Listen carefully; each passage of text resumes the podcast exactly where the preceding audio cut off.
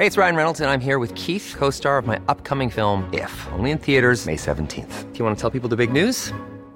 All right, I'll do. Sign up now and you'll get unlimited for $15 a month in six months of Paramount Plus Essential Plan on us. Mintmobile.com slash switch.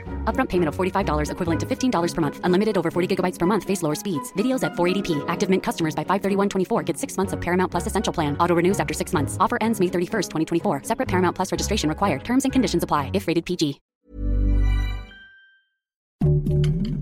Heraldo Podcast, un lugar para tus oídos. Noticias del Heraldo de México.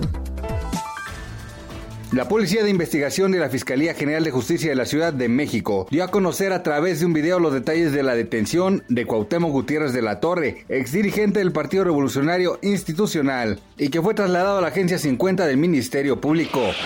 El incendio registrado en la refinería Lázaro Cárdenas de Petróleos Mexicanos en la región de Minatitlán, Veracruz, fue controlado la madrugada de este jueves por elementos de la protección civil. De acuerdo a los primeros reportes, el fuego se originó por un derrame de combustible que alcanzó y consumió la torre de enfriamiento.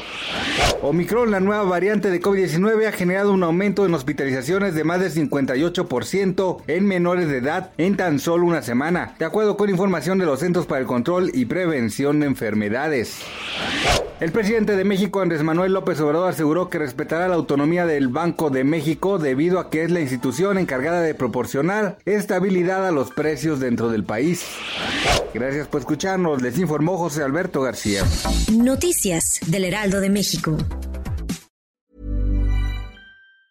Ever catch yourself eating the same flavorless dinner three days in a row? Dreaming of something better? Well, HelloFresh is your guilt-free dream come true, baby. It's me, Keke Palmer. Let's wake up those taste buds with hot, juicy pecan-crusted chicken or garlic butter shrimp scampi. Mm. Hello Fresh. Stop dreaming of all the delicious possibilities and dig in at HelloFresh.com. Let's get this dinner party started.